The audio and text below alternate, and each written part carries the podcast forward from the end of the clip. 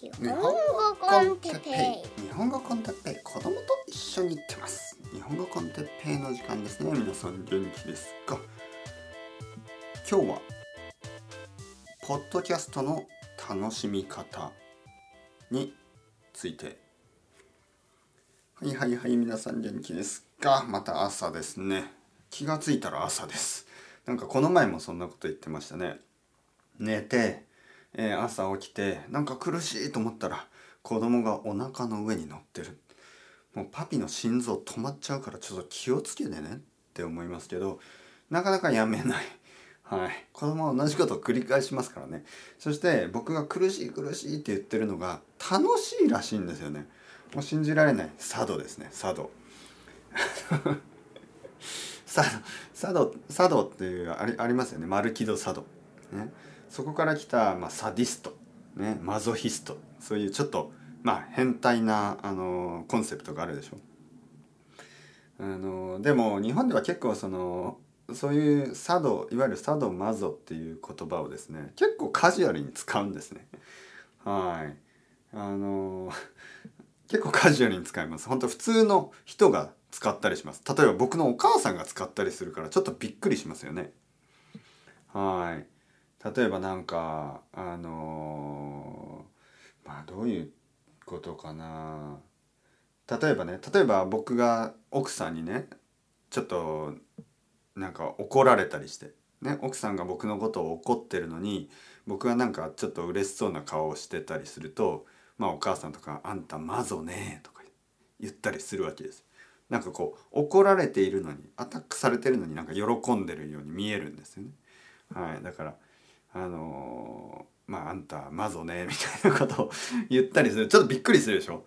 え、あの今なんて言いましたお母さんみたいに。思いますよね外国人の人からすれば「マゾ」とかね「サド」とかそういう言葉があの普通の人から出てくると思わないじゃないですか。でも結構カジュアルに使うんですよね。はい。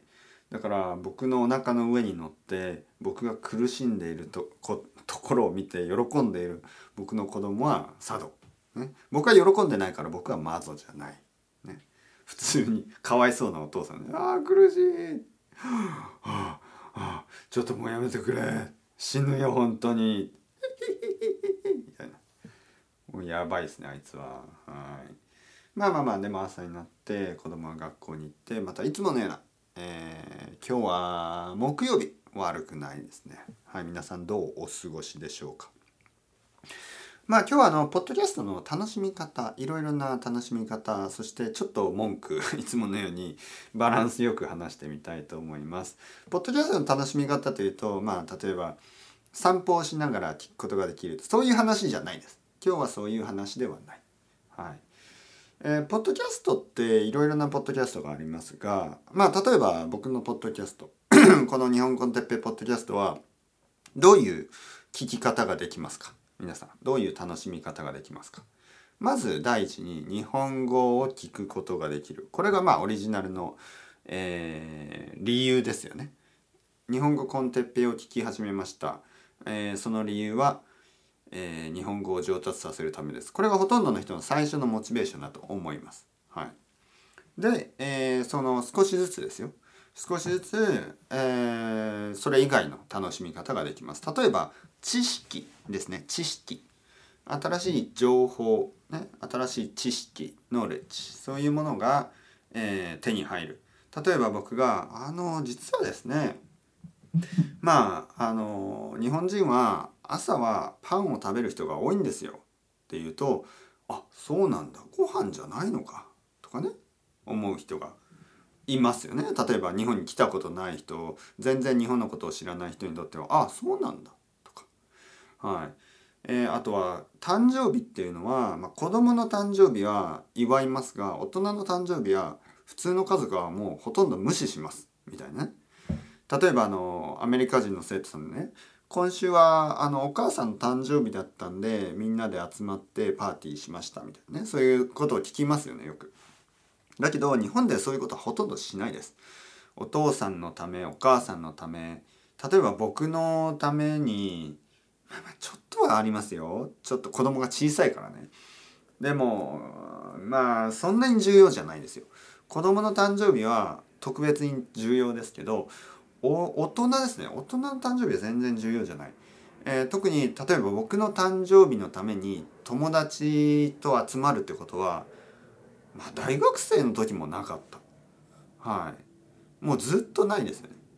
なんかその友達の誕生日っていうのが他の国に比べると全然大事じゃないです。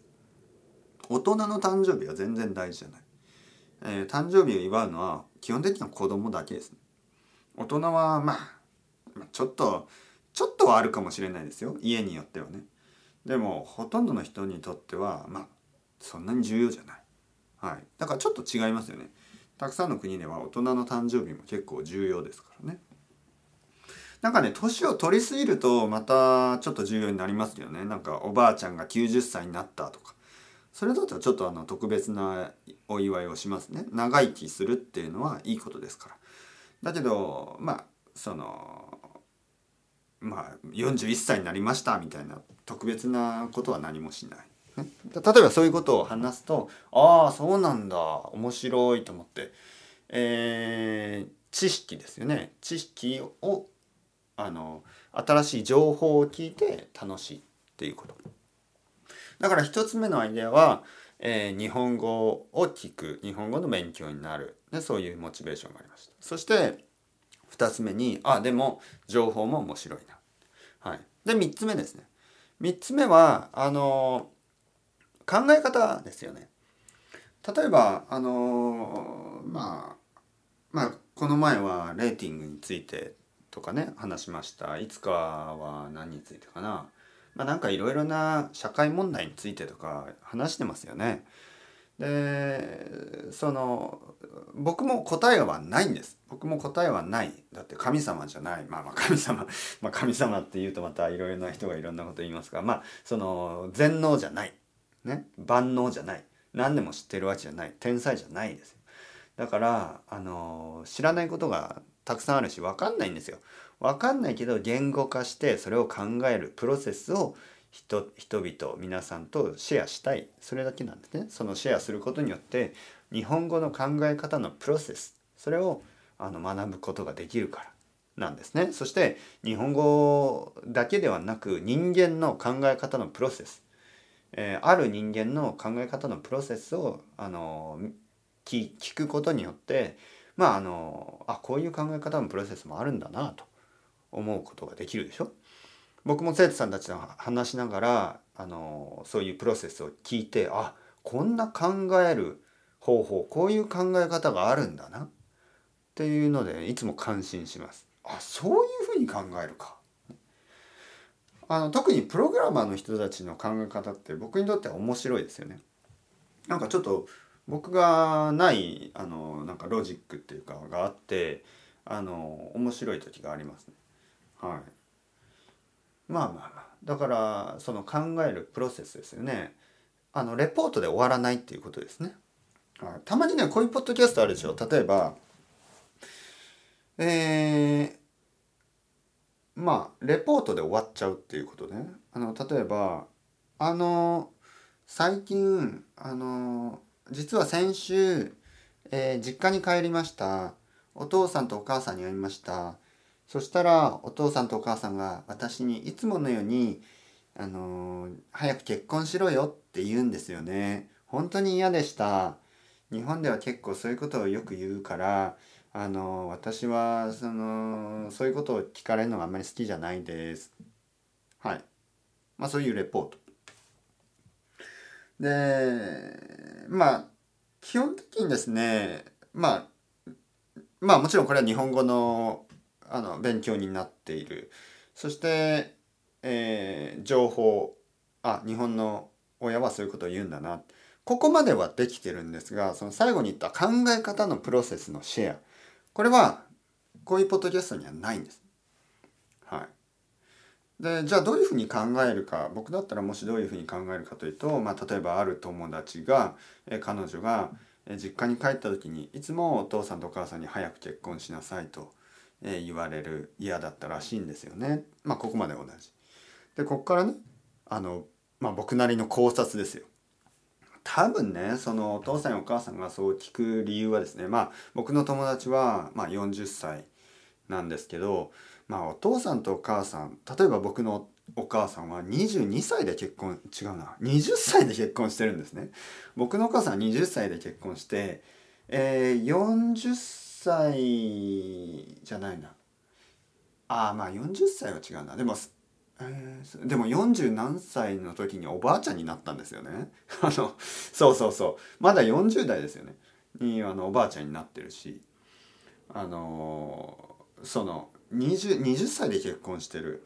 そしてまあお父さんも24歳で結婚してて。まあだからお母さん僕のお母さんが40歳の時って僕のお姉さんはもうあの大学生？まあそれぐらいなんですよ。でそういう人たちから見るとそういう人たちから見ると40歳で結婚してないっていうのがかなりあのあの大きくなんか変だなと思うんでしょうね。はい、だけど特に田舎ですからね。だけどやっぱりあの東京とかにいると、まあ、そういう人たちも多いしまああの時代も違いますからいろいろな意見をねちゃんと聞けばまあ多分あの理解できると思うんです。けど例えば田舎に住んでて、えー、周りのその子供たちはねそのなんか20代とかで結婚して子供を産んだりする。そして日本の悪い問題の一つにテレビですよね。テレビの中のいろいろなキャラクターとかテレビの中のコメンテーターとかなんかそういう意見がちょっと伝統的なまあその伝統的というかまあ今までの、まあ、昭和ですね。言えば昭和。昭和の時代僕の両親たちが生きてたような時代の家族の形。なんかそこにバイアスがあるんですね。だからいつもあのまあ結婚して子供を産んでみたいな家族が出てくるしなんかそれがすごくポジティブに言われてるんですね。そして逆になんかこう結婚してない人とかそういうのがなんか寂しそうに、えー、表現される。でそそれの問題もあると思いますよね。はい、例えばね僕はそういうふうに、まあ、自分の考察いやこのこのここのこの問題これが起こったことその女の人、まあ、特に女の人ですよね男の人もまあでも言われますけどね僕の友達もよく親に結婚しろ結婚しろって言われてるらしいですから男でも同じだと思いますね。まあ、女の人の方がそのいわゆる子供のことがあるんでもっと強いプレッシャーがあるかもしれないですよね。はい、はるかに強いプレッシャーがあるかもしれない。まあ、いわゆるなぜそういうことが来てるかというとやっぱりあの社会のその家族の形っていうのがあのここのまあ30年40年ぐらいで大きく変わりましたね。でも例えばね僕はまあ僕僕の子供がまあ大きくなって僕は多分そういうことを言わないと思いますね。はい。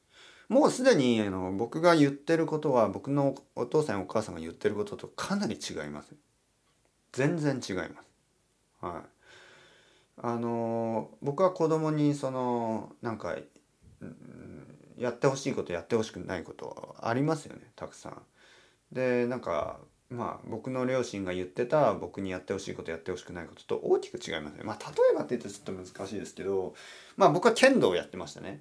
でいわゆる剣道的な、えー、コンセプトっていうのは僕はあの僕の子供にはあんまり経験してほしくないですね。えー、なんかもどちらかといえば僕はもっとあの先輩とか後輩とか強くないスポーツをしてほしいんですね。例えばスケートボードとかいいんじゃないですか。スケートボードなんてなんかあの先生とか先輩とか後輩とかあんまりないでしょ。でも剣道ってすごくはっきりあるんですよね。先生の中にもあの一番年上の先生が一番偉くておじいさんみたいな先生ねいわゆるしなんかマエストロみたいな師匠みたいなねでそこの下に若い先生たちがいて、えー、で子供の中にも先輩後輩があってなんかねなんかこうまああんまりあの経験を今するのはどうかなと思いますね。僕も実は経験してよかったとは思わないですね。本当に。逆になってしまいましたね。僕はそれを経験したから今みたいなアイデアがあるんですね。だからまあ僕の子供もそういう悪いあのなんていうの？なんか年功序列、ね、年の人が偉くて若い人は悪い弱いみたいな。年功序列もしくはそのハイラーキーってやつですね。そのヒラルキー。なんかこうクラスみたいなもの ソーシャルクラスみたいなものあそういうのをあの経験した方がいいのかっていうと僕はそうは思わないです。僕はそういうふうに思わない。僕の多分両親はそういうふうに考えたんだと思います。厳しいそういう厳しいけん厳しい、え場所にいることによってそのサラリーマンになった時に、えー、困らない。サラリーマンになる準備ができると思ったんじゃないですか。あの僕はまず自分の子供にもうサラリーマンになってほしいとか医者になってほしいとかあの弁護士になってほしいとかあのどうなってほしいとかそういうのはまず基本的にはないです。ないし僕の子供が、えー、あと 10, 10年以上経ってね仕事を探す時にあの今ある仕事今ない仕事をやってたら面白いですよね。はい、まあもしくは作ったりね今ない仕事を作ったりとかまあ別にサラリーマンになってもいいんですよ。あまり期待あの他人ですからね。子供といえ他人だからあの僕が決めることじゃないですからね。僕はあのできる限りのバックアップそして一緒に考えることをあのしたいと思います。子供にこうしなさいとかじゃなくて一緒に考えるプロセスね。考えるプロセスを手伝う。それはできるけどあの僕が決めるわけじゃないですね。子供が決める。でそのプロセスを手伝う。ね。何がしたいと思う？分かんない？ああいいんじゃない？分かんない。いつになったら分かると思う？ああ分かんない。いつになったらできる？えー、周りの人はどうかな？周りの人はいつ考えてるのかな？うん。なんかいろいろそういう感じですよね。医者になりたいって、えー、どうしてかな？とかね。あのそういうふうにやって、まあ、アイデアをもっとコンクリートにしていく。でそういうあのプロセスを手伝うことはできるとは思いますけど。はい。どうですか？皆さんポッドキャストの楽しみ方いろいろあるんですね。まず最初にえ外国語の場合ね外国語のポッドキャストを聞く時はやっぱりあの文法やボキャブラリー、え発音の仕方、えー、そういうのを学ぶことができる。そしてやっぱ知識ですね。知識。新しい情報が手に入る。そして考え方のプロセス。その人がどういうふうにそれを考えてるか。その面白いあの視点。それを聞くことができる。でポッドキャストをあのが終わった時にねあ自分はどうするのかな？とか考えてでまあ機会があればそれを話す。